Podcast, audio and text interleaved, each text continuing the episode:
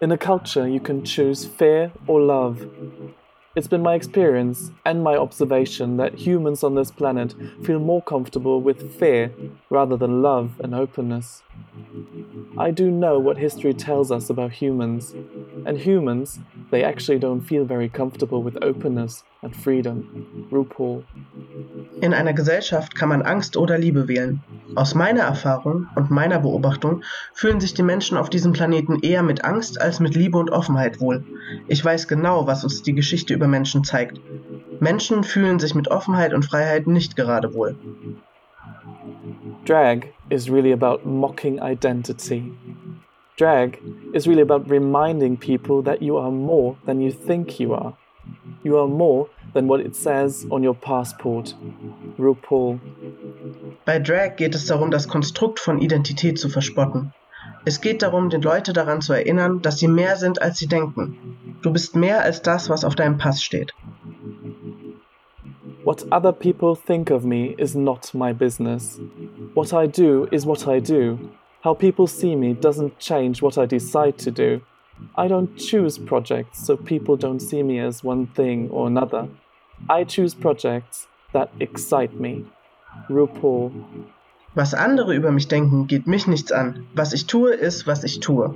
Wie die Leute mich sehen, ändert nichts an meiner Entscheidung. Ich wähle keine Projekte aus, damit die Leute mich nicht als das eine oder andere sehen. Ich wähle Projekte, die mich begeistern. People ask, why do you dress like a woman? But I don't dress like a woman. I dress like a drag queen. RuPaul. Die Leute fragen, warum kleidest du dich wie eine Frau? Ich kleide mich nicht wie eine Frau. Ich kleide mich wie eine Drag Queen. I will not be ignored. I am here to stay. RuPaul. Ich lasse mich nicht ignorieren. Ich bin gekommen, um zu bleiben. Das ist Dick und Schwul, der Podcast. Wir sind Denise und Dominik. Wir haben jede Menge Meinung und sind hier, um mit euch gemeinsam Klischees zu knacken. Damit wollen wir die Menschen und deren Geschichten hinter den Vorurteilen hervorholen.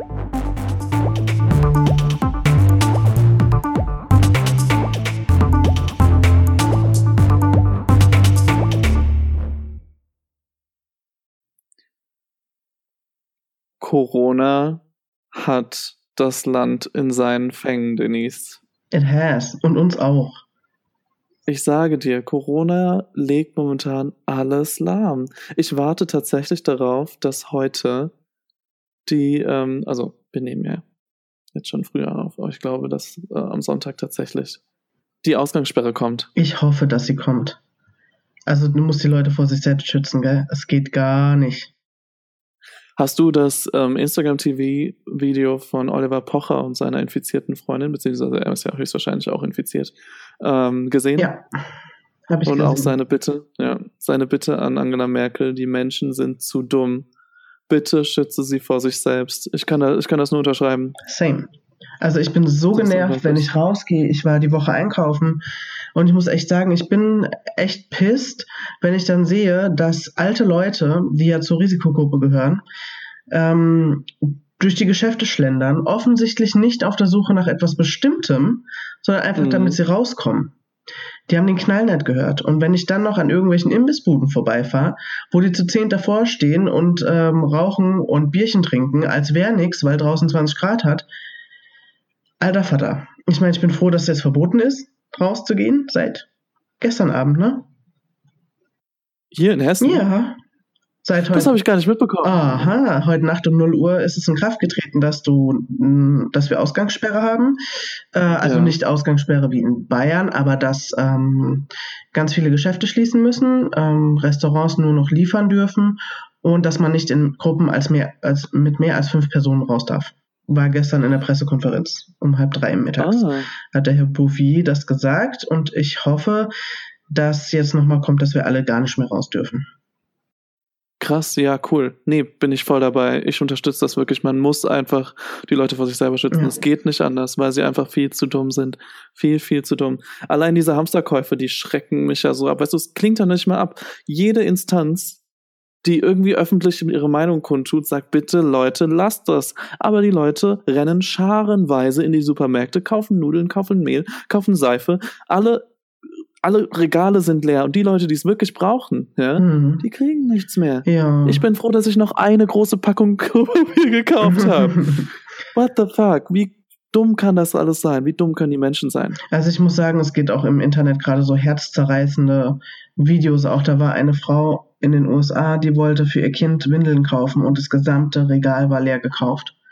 Und dann Mhm. stand sie da und hat angefangen zu weinen und hat gesagt, wie soll ich, die gerade mal die 5 Dollar hat für eine Packung, äh, jetzt mein Kind wickeln? Ich weiß nicht, wie ich das machen soll, nur weil ihr 50 Dollar ausgibt, um 10 Packungen zu Hause zu haben. Richtig, ganz genau. Das ist so unsolidarisch. Ich verstehe das nicht. Was willst du mit dem ganzen Kram zu Hause? Nein, die, diese Krise bringt einfach nur das ekelhafteste, egoistische, ignoranteste Menschenbild aus den Menschen heraus, das es nur geben kann. Ja. Ich bin alleine, ich bin hier und ich mache alles, damit es mir allein gut geht. I don't give a shit about the others. Ja. Ey, ich will nie wieder von irgendjemand von denen hören, dass Flüchtlinge gefälligst wieder nach Hause gehen sollen. Die haben nicht mal mehr ein Zuhause und du stresst dich wegen Klopapier oder was? Richtig, ganz genau. Ganz genau. Ich bin tatsächlich gespannt auf die Welt nach Corona, wenn die Krise vorbei ist, Mhm. ähm, wie sich das Ganze entwickeln wird, ob das besser wird, ob das noch schlechter wird. Ich bin, ich bin mal wirklich gespannt. Ja, ich habe hohe Hoffnungen, ehrlich gesagt, dass ähm, ich glaube nicht, dass es umsonst gekommen ist. Ähm, ich glaube, wir sollen was draus lernen. Ich bin nur sehr gespannt, ob wir was draus lernen. Äh, wenn jetzt der erste Schock überwunden ist und wir sehen, wir können immer noch zum Aldi gehen und Klopapier kaufen, auch in zwei Wochen noch, ähm, dass wir dann in so einen Normalzustand übergehen, wo wir dann auch mal nachdenken, dass es noch andere Leute gibt. Hm. Und ja, es ist ganz, ganz schlimm, was jetzt auch wirtschaftlich vielen, vielen Leuten passiert. Also würde ich jetzt noch arbeiten, wäre ich jetzt meine Jobs wahrscheinlich auch los. Und Ja. ja, ich bibbere auch Ja. in der Luftfahrt. ja, Die Luftfahrt ist mit die am härtesten getroffene Branche. Aber ich finde es äh, äh, krass, was, was Lufthansa momentan so alles treibt, um sich wirklich vor der, ähm, vor der Pleite einfach zu schützen. Lufthansa hat wirklich super viele Reserven aufgebaut und jetzt mobilisiert, hat auch Kredite mobilisiert, beziehungsweise sich bei Banken gesichert, damit sie einfach liquides bleiben und damit sie keine Stellen abbauen müssen. hm, Und dann, was sie auch noch nebenbei leisten, ja, Lufthansa spendet alle Schutzmasken, die sie haben, spenden die an, an öffentliche Einrichtungen oder geben sie dem Staat zurück, die bestellt worden sind. Ähm, sie stellt medizinisches Personal extra frei, damit die, ähm, ja, damit einfach Fachpersonal an den Stellen arbeiten kann oder einfach dort sind, wo sie gebraucht werden. Äh, Lufthansa macht die ganzen Rückholerflüge für die ganzen gestrandeten ähm, Touristen außerhalb von, von Deutschland, außerhalb der EU. Es ist einfach nur, ja, es ist gut, ich finde es toll, dass eine Airline so viel macht. Ja. Und das in einer Zeit, die wirklich nur von Krise begleitet wird. Ja. Also da muss ich ganz ehrlich sagen, dass ich, äh, auch wenn es in letzter Zeit wenig, wenig Gründe dafür hatte, bin ich doch äh, gerade ein bisschen stolz auf meinen Arbeitgeber. Ja, Ja, ah, worum geht's denn heute, Denise? ja, ja, wir aus unserer Corona-Selbstisolation. ist die erste Folge, Stimmt. die wir nicht zusammen aufnehmen. Tatsächlich, Ähm, wir haben, darüber haben wir gar nicht eben gesprochen, Ja. siehst du mal. es trifft ja. uns hart, Dominik. Es trifft, Das uns, trifft hart. uns hart. Wir sitzen, wir sitzen diesmal nicht in unserem kleinen Kämmerlein oder in unserem Auto. Wir sitzen, ähm, ja, tatsächlich, wie viele Kilometer entfernt? 20? 20 Kilometer entfernt voneinander. Hoffen, hoffen darauf, dass deine Internetverbindung auf dem Dorf auch besteht. Ich glaube, da hast du mehr Probleme als ich. Da hast du recht. Willkommen, willkommen in der Technologiestadt Darmstadt. Ja. Es ist, es ist traurig. Ja, es ist wirklich traurig. Ja, aber ähm, wir versuchen es mal so. Und ähm, wir wollen heute über das Thema Wie Drag Moment, reden. Moment mal, wie probieren wir es denn? Wie probieren wir es denn? Wir nehmen wir nämlich online auf. genau, online diesmal. über ein Online-Aufnahmetool und wir möchten jetzt schon jegliche Qualitätseinbrüche für diese Folge ähm, ja entschuldigen. Ne? Ja, Vielleicht, vielleicht ist auch eine bessere genau. Qualität. Und wenn es bessere. Qualität ist, dann entschuldigen wir uns hierfür, äh, hiermit dafür, dass wir äh, acht Folgen lang äh, Kackqualität geliefert haben. Äh, wer weiß, wir lernen dazu. Wir sind Newbies, wir dürfen Fehler machen und ähm, ja, True that. nehmen wir das jetzt als Anlass. So, Mhm. Wir kommen dazu. Unsere Folge heißt nämlich, beziehungsweise unsere neunte Folge, ich bin immer noch ziemlich bashed, dass es wirklich neun Folgen sind jetzt schon. Drag auf. Mhm. Es geht um die Kunst des Drag. Ganz genau. Und wir sind beide Denise, große Fans. das stimmt, das stimmt. Denise, wann bist du das erste Mal mit Drag in Berührung gekommen? Ich meine, du bist ja schon ein bisschen älter als ich. Ähm, äh, wann hast du das erste Mal von Drag mitbekommen? Boah, ich kann, ganz ehrlich, kann ich mich nicht dran erinnern. Ich fand es nur schon immer faszinierend. Mhm. Ähm, ich weiß noch, ich war in, ich fand, also damals war ja Olivia Jones noch hier in Deutschland voll der Burner. Und ähm, ich war mit meiner Schwester 2011 in Hamburg in ihrer Bar. Und dann stand auf einmal Olivia Jones neben mir, so zwei Meter groß auf ihren High Heels. Und ich dachte nur so, alter Vater, was eine Erscheinung, ne? Ähm, ja. ja, damals habe ich halt so nebenher mitgekriegt mit RuPaul und so. Ich habe mich nie drauf fokussiert, aber als dann äh, RuPaul's Drag Race äh, angefangen hat und es dann auch hier in Deutschland auf Netflix kam, habe ich natürlich alles gebinged. Und ich bin Mhm. einfach fasziniert davon. Ähm, nicht unbedingt. Was, was ist denn, was ist denn Drag überhaupt? Ja, das darfst du mal erklären. Das ist heute deine Folge. Ich habe gesagt, ich halte mich zurück, lieber Dominik. ich wollte dich nur mal testen. Ne? Ich kann es dir erklären, aber dann rede ich wieder zehn Minuten und ich möchte dir das nicht wegnehmen. Ich wollte nur mal wissen, ob du dein Schlappmaul auch halten kannst. Ne? mhm. Oh, okay, gut, das war ein bisschen böse. Das war ein Das bisschen macht böse. nichts. I know how to take it. böse. That's good. ja, Drag ähm, hat sich in den letzten Jahren quasi etabliert als ähm, Dressed as Girl quasi. Das lässt sich do, dort ähm, übersetzen. Aber die ursprüngliche Bedeutung von Drag, von dem Wort an sich, kam daher, dass die ähm, dass Männer damals in dem Theater sich ja schon die ganze Zeit als Frauen quasi verkleiden mussten, weil keine Frauen in Theatern erlaubt waren. Schon, schon früher, schon in den frühen 1800er Jahren. Und ähm, daraus hat sich dann ergeben, dass die Kleider, die sich über den Boden ziehen, auf Englisch dann halt Drag, dass man als, als Geheimsprache dann gesagt hat, wenn man auf Drag-Partys, wo ganz viele Männer ähm, eingeladen worden, die sich gerne nun mal in Frauenkleidung oder mit Frauenkleidung anziehen, ähm, zusammengekommen sind, dass dort als Geheimsprache in der Einleitung stand, We shall come in drag. Also kam das daher schon. Ziemlich spannend, oder? Mhm. Und ich finde es spannend, dass es nicht erst seit 20 Jahren so ist. Nein, nein, nein, das hat schon ganz, ganz frühe ähm, Wurzeln quasi. Es gab schon in den 80ern die erste öffentliche, in den 1800er, nee, Ende der 1800er Jahre, glaube ich, ne? Ja. Gab es die erste ähm, offizielle, also öffentlich auftretende Drag Queen sogar. Mhm.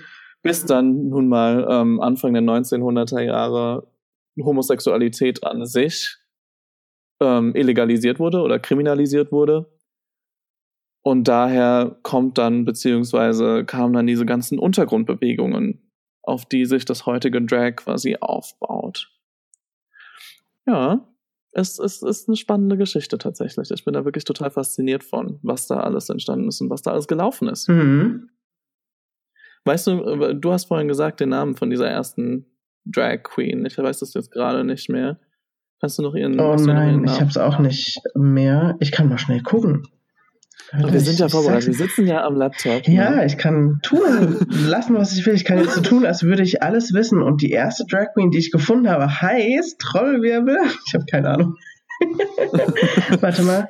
Ähm, nee, da steht der Name gar nicht dabei. Da steht nur dabei, dass es 1855 ein Bild entstanden ist, wo ein Mann in Drag war. Damals allerdings auch oft noch genutzt, um Black People zu mocken.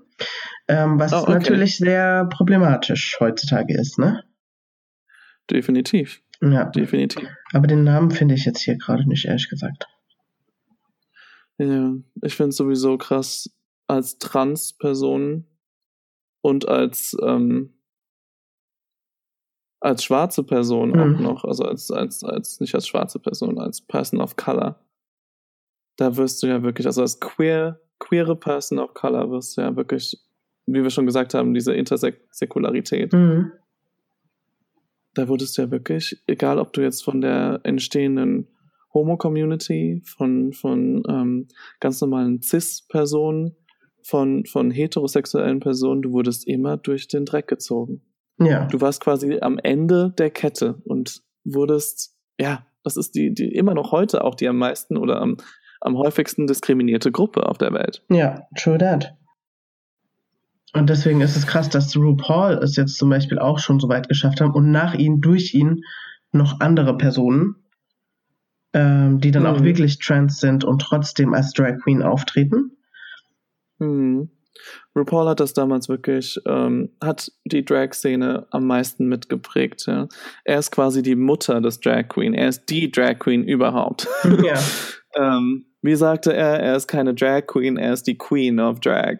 genau. Das stimmt einfach auch. Das Ja. stimmt einfach auch. Man muss ihm so viel, so dankbar sein dafür. Und deswegen haben wir uns auch entschieden, heute ähm, ja, Zitate von ihm zu nehmen und als Intro zu spielen. Weil wir einfach dankbar dafür sind, dass er Drag beziehungsweise auch Transsexualität und Drag, äh, beziehungsweise was wir gleich auseinandernehmen werden, einfach das Wort Trans in die, in die Mitte der Gesellschaft gerückt hat. Mhm. Mittlerweile hat er genau zwei Emmys schon gewonnen. Ne? Sind es nur zwei? Nee, ich glaube sogar noch mehr. Das ich sind ganz sogar noch viele, glaube ich. Also es war letztes Jahr, hat er richtig abgeräumt, glaube ich. Aber ich kann dir jetzt Stimmt. leider die Zahl nicht nennen. Ah, Das waren zwei Aber es ist richtig- Kategorien, deswegen ja. ja. Genau, aber es ist halt richtig Popkultur geworden jetzt, ne? Also man, Es ist Popkultur geworden. Guck mal, es ist doch sogar schon mittlerweile, RuPaul's Drag Race ist doch mittlerweile schon in Deutschland angekommen mit Queen of Drags. ja, genau. Das, was die ganze Zeit auf Pro7 unter den Fittichen von Heidi Klum gelaufen ist, ist im Prinzip der Abklatsch gewesen und die Kopie gewesen von RuPaul's Drag Race, weil RuPaul einfach so Erfolg hatte oder hat immer noch und auch weiterhin haben wird. Mhm. ähm, in Amerika, beziehungsweise mittlerweile auf der ganzen weiten Welt. RuPaul's Drag Race wird nämlich international geschaut.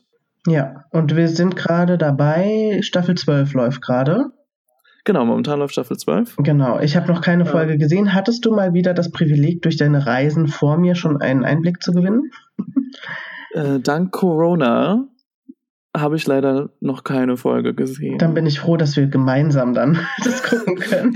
Sch Schande über unser Haupt, wirklich. Ich, äh, es soll wirklich eine richtig, richtig gute Staffel sein. Die Drag Queens, die dieses Mal da sind, die sollen richtig was auf dem Kasten haben. Sei es nun choreograf choreografisch, sei es nun, ähm, ja, was Sense of Humor angeht, was, was einfach Ästhetik angeht. Mhm. Sie sollen wirklich so das volle Paket dabei haben in dieser Staffel. Ich bin so gespannt. Aber ich habe noch nicht mal die Staffel geguckt, die jetzt in UK gelaufen ist, die du ja verfolgt hast, ne? Ich hab's noch nicht, oh Ja. Gott, I'm sorry. Ich habe noch nicht eine Folge gesehen ähm, und warte, dass das jetzt auch noch irgendwann bei Netflix online kommt, damit ich wieder up to date bin.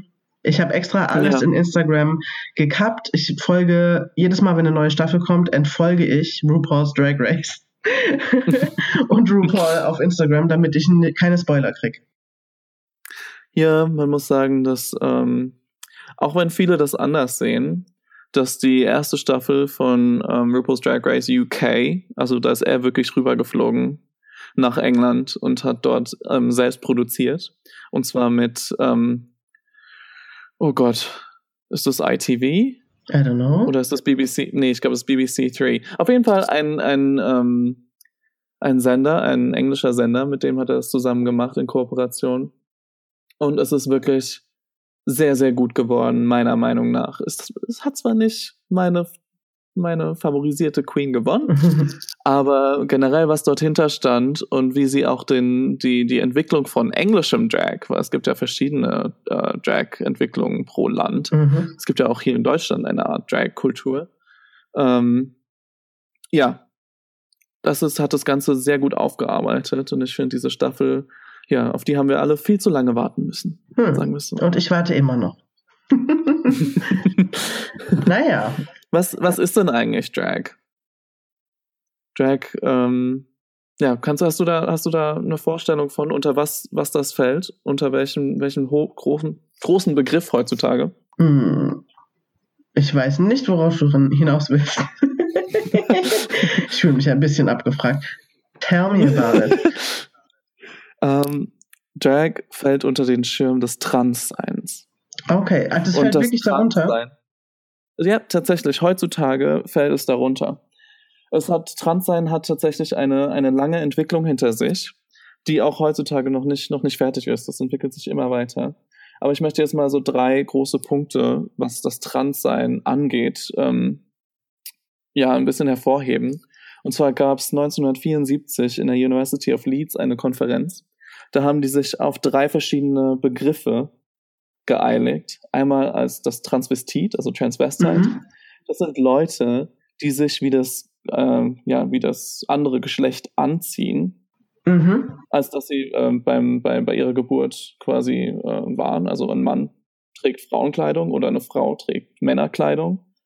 Dann gibt es transsexual, also transsexuell. Mhm. Leute, die einfach die Transi Transition, quasi oder Transition, wie sagt man da? Die Transformation so ihres ihres äh, Geschlechtes einfach auch durch ähm, eine OP unterstützen. Also die okay. sich unter einer OP angleichen lassen. Und dann gibt es noch das Wort Transgender, was damals festgestellt wurde. Und das sind einfach Leute, die ähm, sich dem anderen Geschlecht als, als, als das andere Geschlecht oder als ein anderes Geschlecht definieren, aber keine OPs machen zur, zur Geschlechtsangleichung. Ah, okay. Dann hat sich das Ganze unter diesen drei Begriffen ähm, in, den 90er, 19, in den 1990er Jahren ziemlich aufweichen lassen. Ja. Da wurde das alles, äh, der Begriff Trans zu einem, zu Sammelbecken für verschiedene Begriffe. Es wurde immer weiter geöffnet für Genderfluide, ja, für non-binäre Leute, für ähm, ja, genderqueer Persons.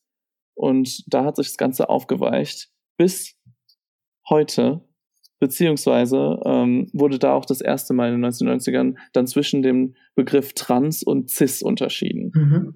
Weißt du, was, was das bedeutet? Ja, ich weiß, was das bedeutet, aber ich kann dir jetzt nicht sagen, was Cis übersetzt heißt. Also Cis Man ist ja Cis jemand, der äh, das, was er quasi zur Geburt bekommen hat, sich auch damit identifiziert, right? Da hast du recht, ja, genau. Da hast du recht. Und wo das Ganze herkommt, ist Cis ist einfach, man kann sagen, dass Trans ähm, herüber oder auf Englisch einfach across heißt, mhm. ja, irgendwo, irgendwo zwischendrin stehen.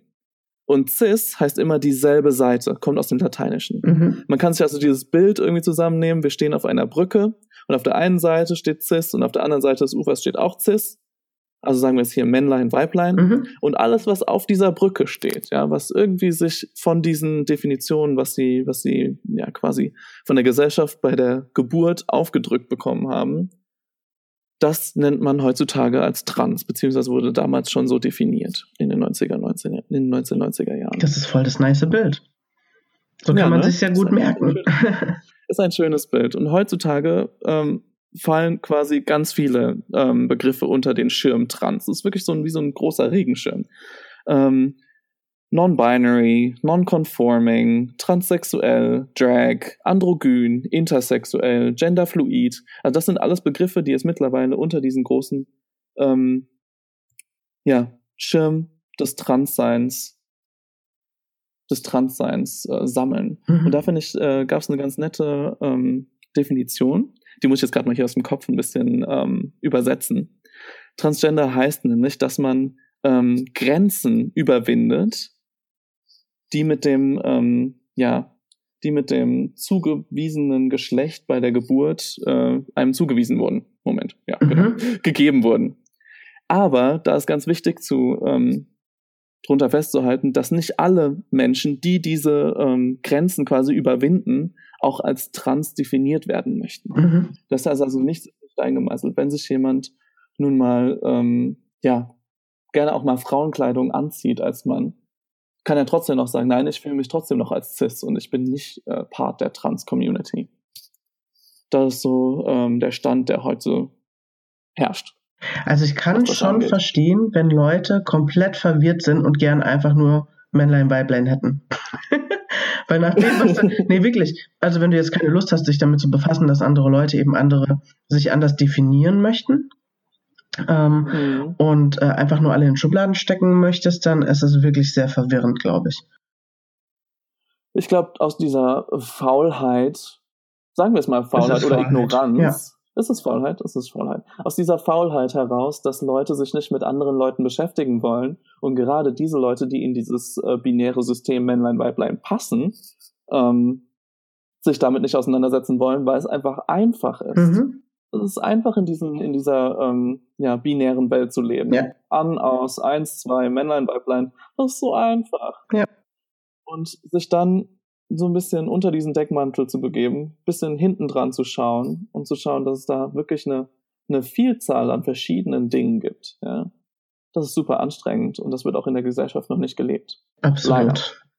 Gerade aber so, ein, so, ein, äh, so eine Show wie RuPaul's Drag Race oder jetzt auch hier in Deutschland Queen of Drags lässt die Leute ähm, anfangen, dahinter zu schauen. Deswegen, es gab, um das nochmal zu sagen, es gab in der deutschen Community einen riesen Aufschrei äh, zu Beginn dieser Serie, als ähm, bekannt gegeben wurde, dass Queen of Drags quasi gedreht wird, Mhm. beziehungsweise auch ausgestrahlt wird. Gab es einen riesen Aufschrei in der Community, das geht doch gar nicht, ja.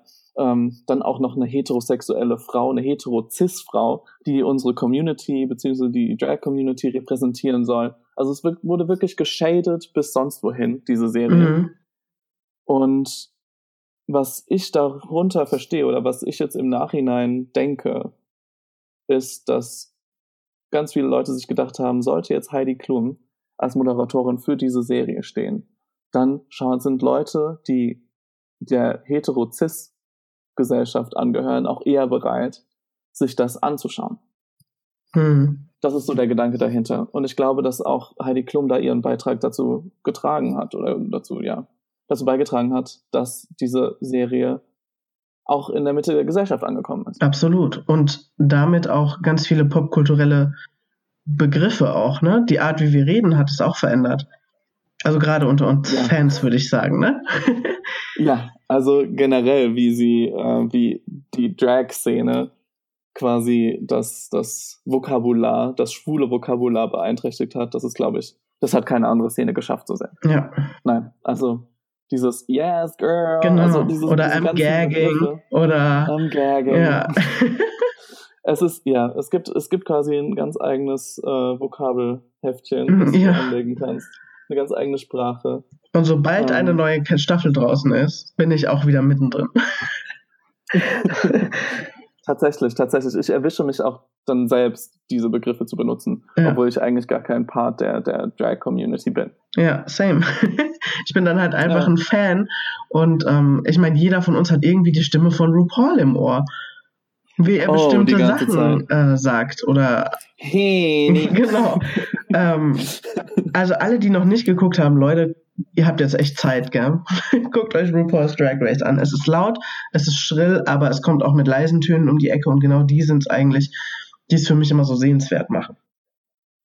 Ich finde, dass auch keine Serie es so schafft, beides zu vereinen. RuPaul schafft es tatsächlich, einen, einen Spagat zu schaffen zwischen sich selbst vermarkten, Drag zu vermarkten, das Ganze gesellschaftsfähig zu machen und aber auch gleichzeitig noch weiterzubilden. Ja, Also, sobald man diese Serie schaut, man bekommt so viel an Drag-Geschichte, man bekommt so viel an, an Definitionshilfen, man bekommt so viele Geschichten an die Hand, ähm, die diese Community einfach nur greifbar machen. Und genau das ist der Riesenbeitrag, den RuPaul hier schafft. Ja. Tatsächlich. so sehe ich das auch und ich liebe es, wenn, also ich weiß nicht, wie oft ich geheult habe bei dieser äh, Sen Sendung, weil mich die Geschichten hinter, hinter den Menschen, die Drag machen, so berühren. Ja, ganz genau. Also es, viele Ganz erzählen genau. ja aus dem Nähkästchen und ähm, also wer da nicht mitheult, hat kein Herz, gell? Das ist, ja, viele haben vieles durchgemacht, um dann dort in dieser Sendung zu stehen. ich bin immer wieder schockiert, dass selbst in den neueren Staffeln ähm, Drag Queens erzählen, dass sie von ihren Eltern rausgeschmissen wurden, dass sie seit wie vielen Jahren nicht mehr mit ihrem, ihrer Mutter oder mit ihrem Vater gesprochen haben, weil eben der Fakt, dass sie Drag machen, dass sie ihre, ihre, ja, ihre Passion leben, Mhm. ja, dass sie deswegen rausgeworfen werden aus dem Familienleben, dass sie deswegen abandoned werden, ja, die drehen ihnen den Rücken zu. Und das in den heutigen Zeiten. Ja. Ich meine, das sind eher die Geschichten auch von den älteren Drag Queens, die auch noch ähm, eventuell unsere Liberation Front damals ähm, ja, miterlebt haben. Mhm. Es ist, ja, es ist, es ist äh, immer wieder krass zu hören, was Leute durchmachen mussten. Und das macht einen umso dankbarer, dass man selbst oder lässt einen umso dankbarer werden, dass man selbst da nicht durch muss, musste. Ja, absolut. Und ähm, ich finde es auch spannend, dass RuPaul ähm, auch Leute sucht mit sehr diversem Background. Wir hatten ja in der letzten oder vorletzten Staffel auch äh, einen Muslim dabei. Mhm, ja, ja, eine afrikanische Drag Queen. Genau, genau, die Muslimin war. Und genau. Ähm, genau, und auch darüber gesprochen hat, wie schwierig das für sie ist, das zu machen, aber dass sie es liebt und ähm, da halt sich durchnavigieren muss, ne? Ja, richtig. Ich habe da auch den größten Respekt vor, dass sie das so offen zugibt. Nicht nur in Anbetracht darauf, was von der, was von der Gesellschaft kommt oder was auch von der muslimischen Community kommt, dort an, an, an ja, vielleicht auch Ablehnung, mhm. sondern auch was von der Community selbst kommt. Ja. Weil es gibt ganz viele Leute, die so ein bisschen ähm, islamophob sind, was das angeht. Ja, well, ja aus, aus Angst auch heraus, selbst einfach nicht anerkannt zu werden. Ja. Und deswegen finde ich das super und ähm, RuPaul hat da auch wirklich sich ganz klar ausgesprochen. Egal, welch, an was du glaubst, du bist immer ein Teil von unserer Community. Hm. Obwohl RuPaul ja damals ähm, gar nicht mal so der Engel war, ne? Wusstest du das? RuPaul wurde nämlich damals äh, schön in, in die Presche genommen, als er einen transphobic Comment mhm in einem Interview gegeben hat. Er hat nämlich gesagt, sobald ein Mann trans, sich als transsexuell identifiziert, also wirklich eine Frau sein wollte, hört es nämlich auf mit dem Drag sein. Das heißt, dass sobald du trans bist, bist du keine Drag Queen mehr, sondern bist nur noch eine Transfrau und kannst keinen Drag mehr machen. Ja, äh, höre ich und denk Blödsinn. Richtig. ähm, damals wurde er auch wirklich äh, super dafür angegriffen, was auch äh, gerechtfertigt ist. Absolut. Und das hat er sich auch ans Herz genommen. Er hat seine Meinung geändert und das sieht, sich, äh, sieht man auch mit zwei Drag Queens, die ähm, mittlerweile bei Drag Race, äh, bei Drag Race mit dabei waren. Zum Beispiel Peppermint ist mittlerweile eine offene Transfrau, die trotzdem noch Drag macht. Und Gia Gunn ist genauso. Ja. Also es sind zwei Drag Queens, die mittlerweile als transsexuelle Frauen leben, aber trotzdem noch die Kunst des Drags weitermachen wollen. Ja.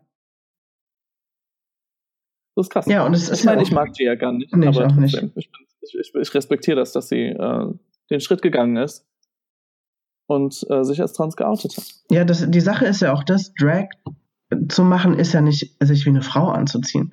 Drag lebt ja von der Überspitzung, von Kreativität und ähm, Wandlungsfähigkeit. Das ist nicht einfach nur Mom-Jeans anziehen und lange Haare haben und sagen, ich bin jetzt eine Frau.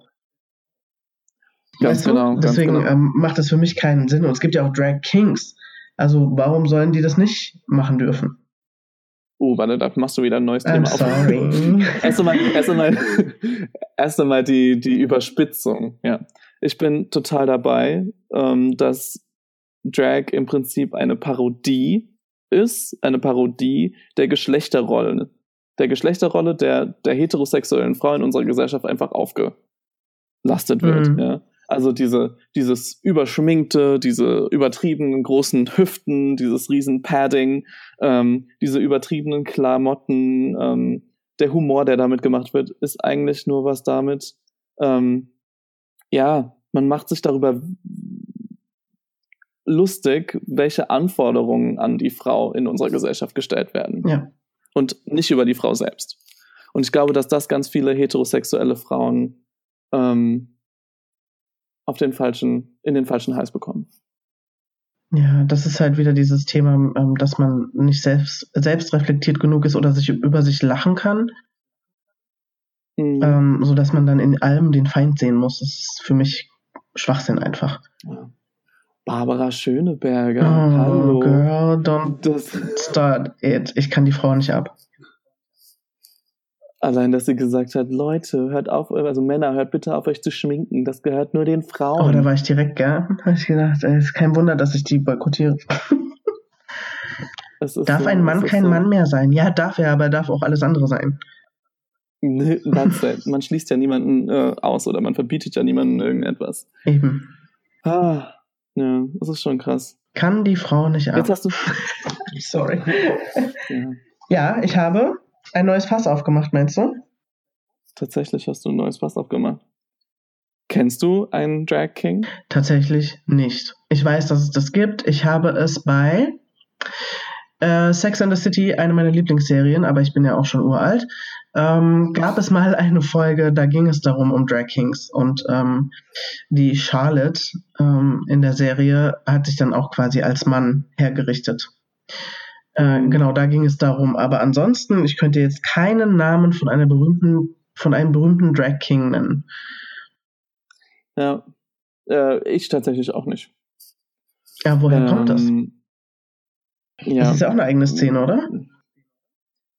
Es ist eine eigene Szene, aber ich glaube, dass die wirklich im Untergrund stattfindet noch.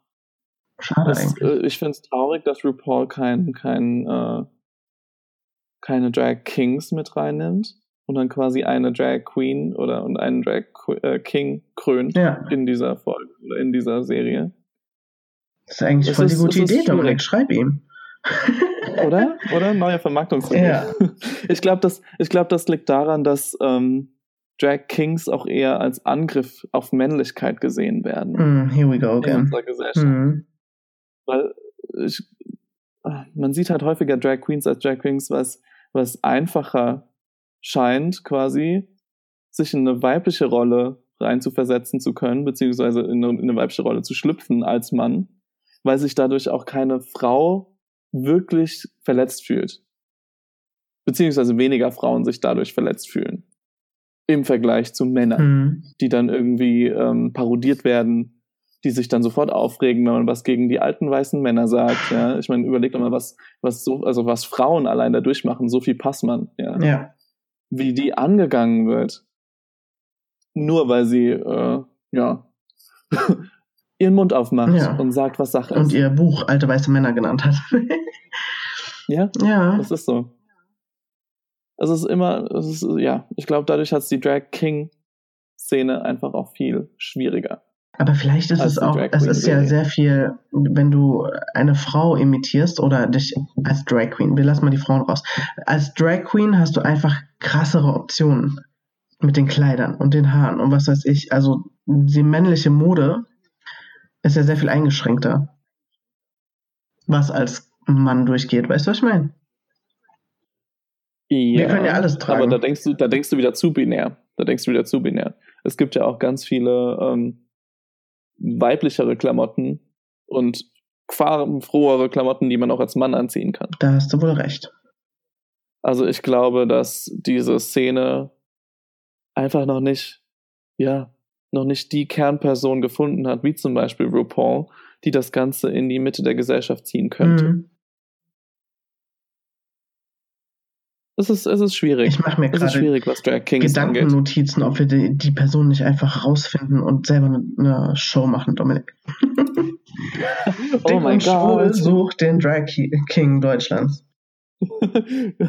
ja, und um das Ganze dann noch gesellschaftsfähiger zu machen, nehmen wir die Drag Queen und den Drag King. Genau. Wir suchen das Drag-Paar des Deutschlands. Und ganz geheim müssen die am Ende sowieso, das machen wir zwei unter uns aus, dick und schwul sein. Alles klar, wir wir sind keinem. dabei. Ich lieb's. Ich lieb's. Ich bin dabei. Ich habe schon unterschrieben den Vertrag Sehr übrigens. gut. Ah, So machen wir das. Ja, Dominik, Ach ich ja. wollte dich noch fragen, ich habe doch heute Nacht drüber nachgedacht. Ähm, Ja. Wir kennen ja jetzt ziemlich viele Drag Queens. Und das stimmt. äh, ja. haben so gut wie jede Staffel äh, gesuchtet. Das ist tatsächlich eine Serie, bei der ich bis nachts um vier wach bleibe, um zu gucken, wer rausfliegt. Ähm, Ich kann auch nicht aufhören. schlimm. Das ist wirklich toxisches Binge-Watching. Ist wirklich es so. ist toxisches Binge-Watching. das ist echt übel. Und es gibt so viele coole Queens. Aber ich würde gerne wissen von dir, was sind deine Top 3 Queens? Ich habe meine nämlich auch aufgeschrieben. Und äh, wollte dich fragen, was sind deine Top 3 Queens und warum? Ähm, huh. Wollen wir mal bei der 3 anfangen? Schön. Wollen wir auf Von der 3 hinten, dann anfangen? sagst du erstmal, Ja. dann sag ich und so weiter und so fort. Ich bin nämlich echt gespannt. Okay. Ähm, ich glaube, wir haben da ähnliche Gedanken zu. Aber ich bin mal gespannt. Hau Okay. mal raus. Ich bin auch gespannt. Ähm, puh, okay, also ganz unten habe ich ein, ein Duo, die mich wirklich zum, zum Lachen bringen, die mich jedes Mal immer wieder fertig machen, wenn ich sie sehe, weil sie auch ständig zusammen auftreten außerhalb von Drag Mhm. Race. Und zwar ist das ähm, Katja und Trixie, Trixie Mattel. Ja.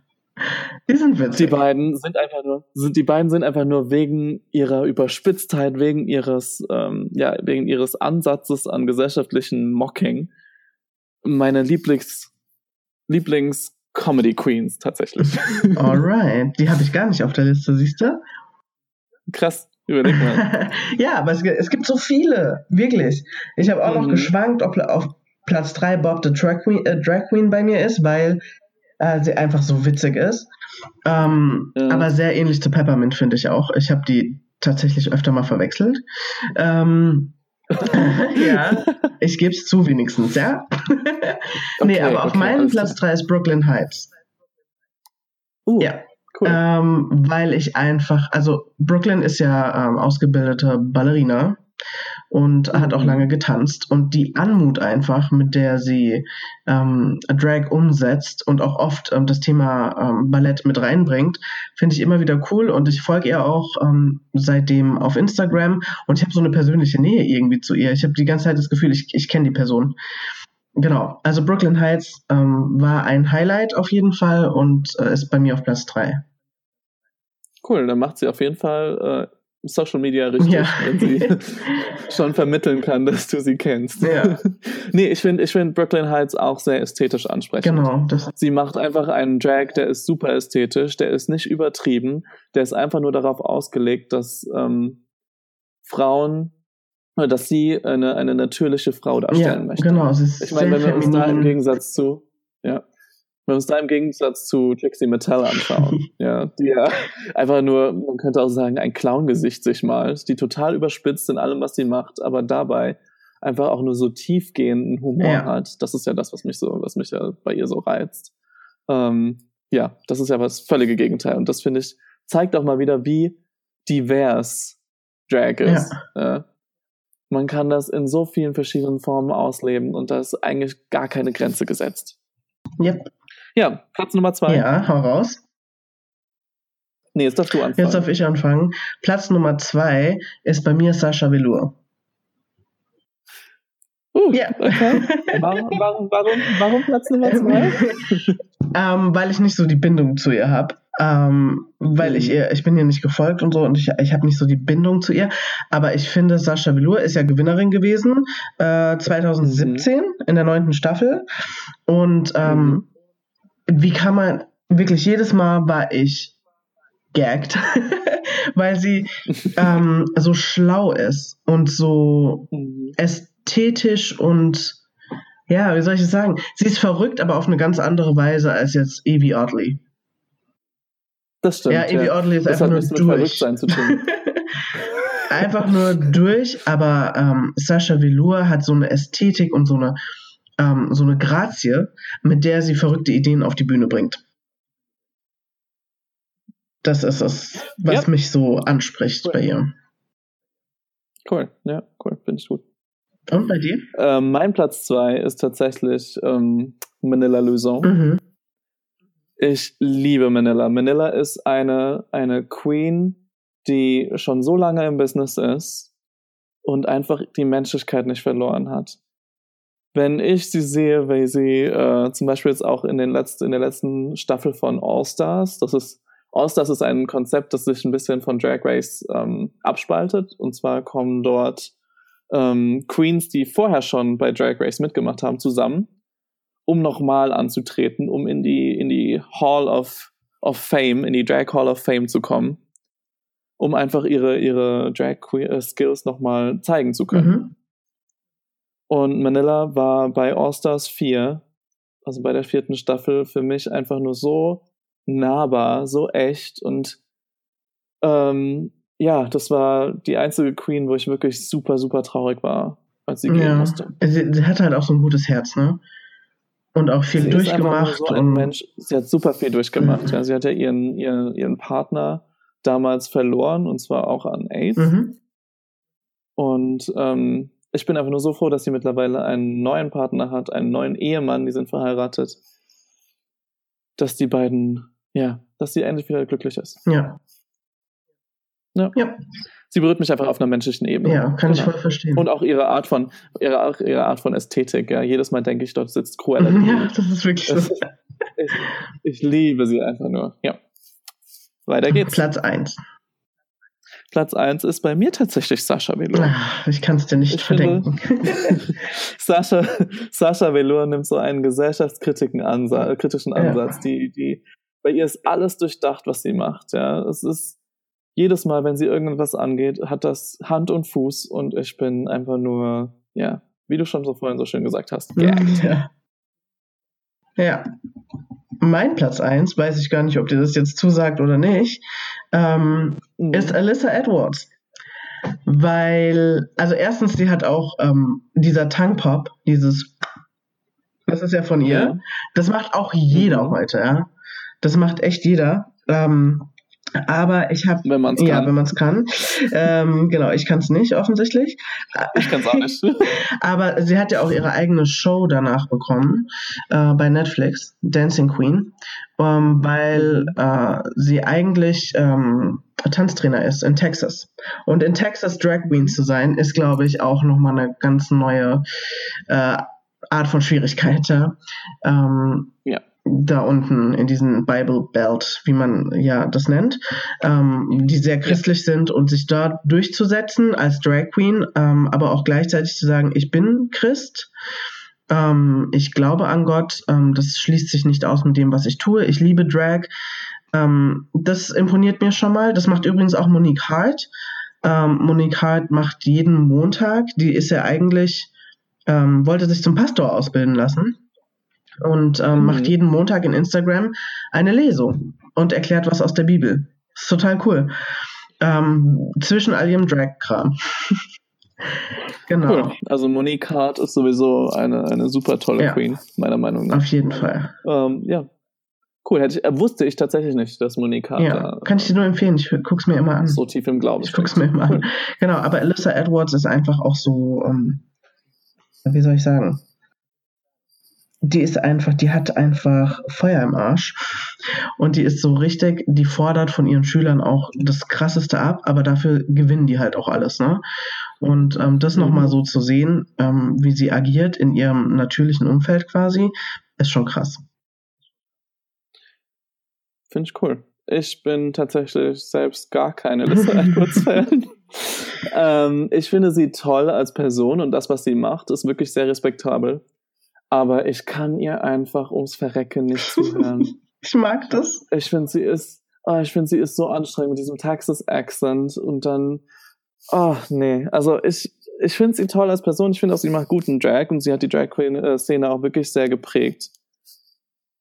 Ähm, ja, worum ihr dankbar sein muss, aber nee, sie, sie, sie macht es nicht so für mich tatsächlich. Naja, aber wir können uns wenigstens auf eine Queen einigen und das ist nun mal Sascha Velour. Und wer sie mhm. nicht kennt, der sollte ganz schnell Google rausholen und sich reinziehen, wer das ist. ich finde sowieso, wir haben jetzt eben mit diesem Ranking haben wir total vorausgesetzt, dass Leute RuPaul's Drag Race gesehen genau, haben. Ihr guckt jetzt bitte alle RuPaul und dann hört ihr es euch nochmal an. Richtig, ganz genau. Bildet euch eure eigene Meinung, schaut rein, weil RuPaul's Drag Race wirklich einfach die, die breite Masse weiterbildet und ein Bewusstsein schafft dafür, was Drag ist und den ganzen Queens da draußen, die sich endlich auch mal trauen, nachts allein nach dem Club, nach dem Arbeiten, noch in Drag nach Hause zu fahren. Ähm, ja, denen einfach hilft, nicht auf der Straße angegangen zu werden. Ja. Aber das ist ja nicht die einzige Sendung, die wir äh, empfehlen können, ne? Äh, wenn es um die Szene ja, generell stimmt. geht. Auch äh, was äh, Transsexuals angeht. Definitiv. Also ich muss sagen, gerade jetzt ist der Moment gekommen für alle. Corona ist da, die Ausgangssperre steht bevor. Setzt euch hin, macht euch Netflix, falls ihr das noch nicht habt, und schaut RuPaul's Drag Race. Dann haben wir noch eine super, ähm, eine super Dokumentation für euch parat, die einfach auch die Be Beginne, mhm. die Untergründe von Drag darstellt. Und zwar ist das Paris is Burning. Was nämlich viele gar nicht wussten, ist, dass Drag damals in Untergrundbällen abgehalten wurde. Das heißt, ganz viele ähm, Menschen sind zusammengekommen, die sich entweder der Trans-Community zugehörig gefühlt haben oder einfach ein, ein Teil davon sein wollten, um sich das anzugucken. Die sind nämlich zusammengekommen und haben unter Kategorien abgestimmt, wer quasi das beste Drag macht. Und da wurden ganz viele Familien gebildet, ja. Ähm, das Haus von Evangelista ist, glaube ich, mit das bekannteste Haus, das es damals gab. Und die haben damals diese Bälle abgehalten. Genau. Und ihr müsst auch erst das gucken, bevor ihr unsere dritte Empfehlung guckt, weil dann versteht ihr unsere dritte Empfehlung viel besser und wisst sie mehr wertzuschätzen. und das wäre? Und zwar ist das die Serie Pose. Yes. Auch eine, die ich gebinged habe. Pose ist somit, ja, Pose ist so, ich habe es auch gebinged. Ich habe so lange gebraucht, bis ich es gesehen habe, weil ich einfach keine Zeit hatte. Stimmt, ich habe es vor Aber, dir gesehen. Sowas soll es ja auch mal geben. mhm, mhm aber Pose ist somit ähm, das tiefgehendste, ja. das gefühlsaufwirbelndste, was ich äh, seit langem gesehen habe. Ja. Also ich, ich heule wirklich nicht häufig und ähm, emotional berührt bin ich auch von Filmen sehr selten. Aber Pose, da war bei mir wirklich, hier kam The Waterworks. Ist wirklich so. Das ist Staffel 2 habe ich komplett durchgeheult. Ja, ja. ich fand teilweise Staffel. Ich fand teilweise Staffel 1 sogar besser als Staffel 2, aber. Ähm, ja, ja, die Staffel 1 war leichter. Beide Staffeln sind es auf jeden Fall ja, wert. Sie, sie war leichter und äh, leichtere Kost und hat mehr Spaß gemacht. Staffel 2 ist dann wirklich, da geht es ans Eingemachte und die Realität und die sieht halt nicht immer schön aus. Das hast du recht. Ja. Also, ihr habt jetzt ganz viel zu gucken, Leute. Wir erwarten das von euch. Wir fragen euch ab nächste Woche. Und wer danach nicht Billy Potter-Fan ist, äh, hat auch kein Herz. das stimmt, das stimmt. Weißt du eigentlich, wann Drag so ein bisschen in die Öffentlichkeit gekommen ist, das erste Mal? In die Öffentlichkeit? Ich kann, also das ist wirklich äh, Gesellschafts... Nee, wann ist das erste Mal, wann Leute angefangen haben, auf die Straße zu gehen? Oh, das ist, glaube ich, schon in den 60ern passiert oder so? Ähm, ja, das ist äh, damals der Tod von Judy Garland gewesen, mhm. der das Ganze ausgelöst hat. Und zwar, das war im Juni 1969. Mhm. Und nach dem Tod von Judy Garland, was wirklich ein, ein, ein Idol für viele äh, ja, aus der Trans-Community war, Judy Garland. Mhm. Damals äh, haben in New York in der, ähm, im Christopher, in der Christopher Street sind in dem, in dem Pub, der übrigens heute noch da ist. Ich war selbst schon da in New mhm. York, nämlich dem Stonewall Inn, haben die Stonewall Riots begonnen. Ah ja, ich kann mich erinnern. Da haben sich nämlich, ne, da haben sich nämlich äh, das erste Mal trans, schwarze Transfrauen gegen eine behördliche Diskriminierung gewährt. Das ist nämlich früher immer so gewesen, dass gerade im Stonewall Inn ähm, viele Polizeirazzien durchgeführt wurden. Mhm. Und ganz viele ähm, homosexuelle Männer wurden dort, äh, ja, wurden dort geächtet und ganz viele transsexuelle Männer wurden dort auch, also Frauen wurden dort auch geächtet und festgenommen und alles. Und dort war es das erste Mal, dass sich Leute gewehrt haben, auf die Straße gegangen sind. Und das ist auch quasi der Ursprung des CSDs, hm. den wie wir ihn heute in Deutschland kennen. Ja. Und gerade, man muss sagen, 1969, wer rechnen kann, letztes Jahr war es 50 Jahre, und auch der CSD hier in Darmstadt stand letztes Jahr unter dem Motto ähm, Stonewall, Stonewall Stimmt. Riots. War das nicht sogar an der einen Wand äh, angesprüht? Genau, in, in Darmstadt gibt es nämlich eine Wand, hier bei uns im Martinsviertel, genau. Wer, wer Darmstadt kennt, im Martinsviertel gibt es eine tolle Wand direkt am ähm. In der Nähe des Riegerplatzes, genau. Und da ähm, steht ein riesen, ist ein riesen ähm, Graffiti-Bild angemalt mit dem Pub und mit den mit ganz vielen Comicfiguren, die einfach diese Riots ein bisschen darstellen mhm. wollen. Das ist spannend, ja. ne? Es ist spannend, dass es mittlerweile so seine eigene Geschichte hat und seine eigene Kultur sich daraus entwickelt hat und dass man diese Kultur endlich auch mal frei, frei leben kann. Ja, noch ist viel also zu tun, aber es ist mhm. auf jeden Fall schon einfacher, glaube ich. Definitiv. Ja. Aber wir dürfen nicht aufhören, äh, für die Leute auch einzustehen, die einfach sein wollen, wie sie sind. Ähm, mhm. Ja, das ist ja unser Fazit jeder, jeder unserer Sendungen. Deswegen brauchen wir das nicht. Willst nee, nee, sagen? ich, ich sag nur, da brauche da brauch ich jetzt nicht weiter drauf eingehen. Das ist unser Tenor. Das ist das, was dick und schwul am Laufen hält. das ist das, was die Welt am Laufen halten ja, könnte. und sollte. und Ja. muss. Ja. Dann sind wir am Ende von unserer Folge angekommen, oder? Ja, I guess so. Oh, wir haben fast eine Stunde geredet, Dominik. Oh mein Gott, wir sind eskaliert mal wieder. Ich, hab, ich muss sagen, ich habe dieses Mal wirklich nicht auf die Uhr geguckt. Und jetzt sind wir schon bei 52 Yes. Minuten. Unglaublich. So, dann hauen wir jetzt noch unsere Corona-Wünsche raus, oder?